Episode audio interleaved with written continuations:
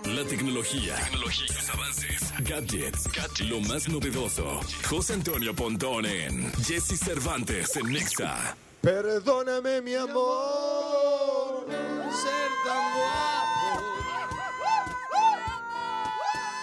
Bien, está con nosotros uno de los hombres más hermosos del planeta Tierra y lo digo con orgullo porque lo conozco y he disfrutado de su belleza a un lado. ¿Cuánto barbaridad. tenemos haciendo radio? Uy, más de 10 años, fácil. Sí, seguramente. Fácil, más de 10 años. Seguramente, ¿Cuánto ¿no? lleva el programa? 7, ¿no? ¿Siete el programa? Más lo ¿Lo anterior. del 100.5? Sí, otro- unos 10 otros años. dos. Fácil, como 10 años. Sí, nueve, diez años, sí, pero es un orgullo. qué siempre barbaridad. estar. Muchas Por eso gracias. digo que he disfrutado de tu belleza. Mucho tiempo, Pontón. No, pues gracias por la confianza, ¿vale? Desde que eras muy chiquito. Exacto. Oigan, es- Muy bien. estamos terminando el mes de enero. Ya se nos fue, qué, bar- Eh, qué barbaridad. un mes eh, muy importante para la tecnología. Pues sí, porque siempre est- se fue el anuncian. CES, estuviste ahí, la Sí. presentación de los Samsung, estuviste ahí. exacto. Este. ¿Y ahora qué nos Fí- trae? Fíjate que en el E Pontón? CES, me- me- no habíamos platicado de eso, pero me encontré una...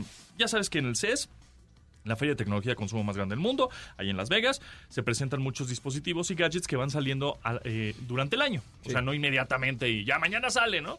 Sino que sale en el primer semestre o segundo semestre de 2024. Y una, y una computadora que me llamó mucho la atención es una Asus, se llama ZenBook Duo. Ah, la- te vi usándola. Está sensacional. Para todas estas personas eh, que utilizamos dos monitores en, en la casa o en la oficina, que tú tienes tu computadora y aparte tienes tus dos monitores, en donde tienes uno, no sé, tu Twitter y tu WhatsApp y en el otro tu Word y tu edición de video, de audio, qué sé yo. Tienes dos, dos monitores, que es muy cómodo, la verdad, trabajar así. Bueno, imagínense esos dos monitores, pero portátiles. No. Es decir, es una laptop que tiene, son dos pantallas, es una laptop tradicional, digamos que así como un notebook, Ajá. como un cuaderno, ¿no? Entonces a la hora de que, las, de que la abres, tienes una- un monitor en la parte superior, como siempre, El convencional. convencional, y un monitor en la parte inferior, en la parte de abajo. Ay, cabrón. Entonces, ¿Y las teclas? ahí están las teclas, es un teclado magnético muy delgadito que se pone encima de, ese, de esa pantalla Órale. y la puedes quitar y poner. ¿no? Es un Ok. quitapón, teclado quitapón.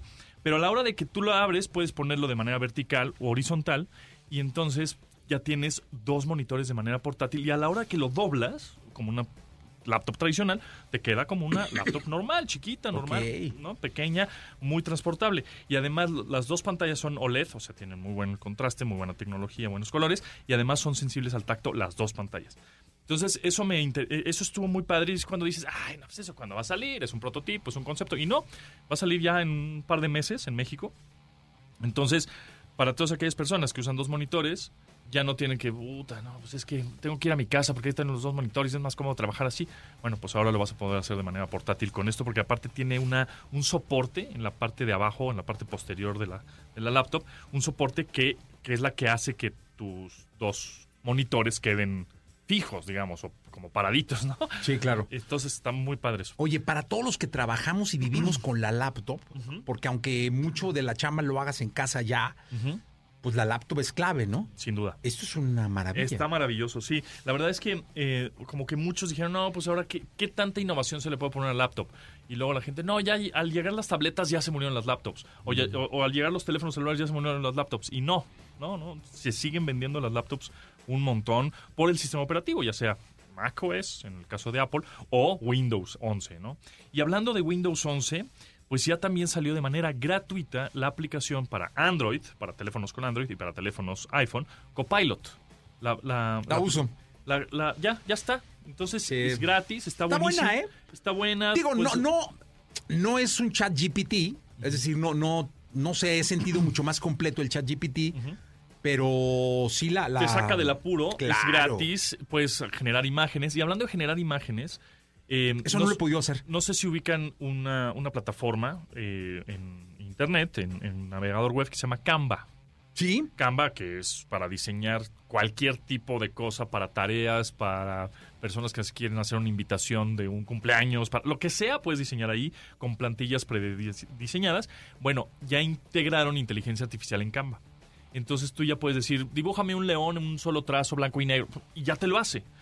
Pero, o, por ejemplo, quiero un, quieres hacer un cumpleaños de tu hijo que es fan de Cristiano Ronaldo, ¿no? Y le quieres hacer etiquetitas, lo que sea, para ponérselas ahí al, a los juguetes, a, lo- a donde quieras ponérselas. Este Canva sí, eh, mm, mm, pues em, pues, bueno, como que se brinca los derechos o no sé si los tenga. Pero si le pones Cristiano Ronaldo, le pones Messi o le pones... ¿A Canvas?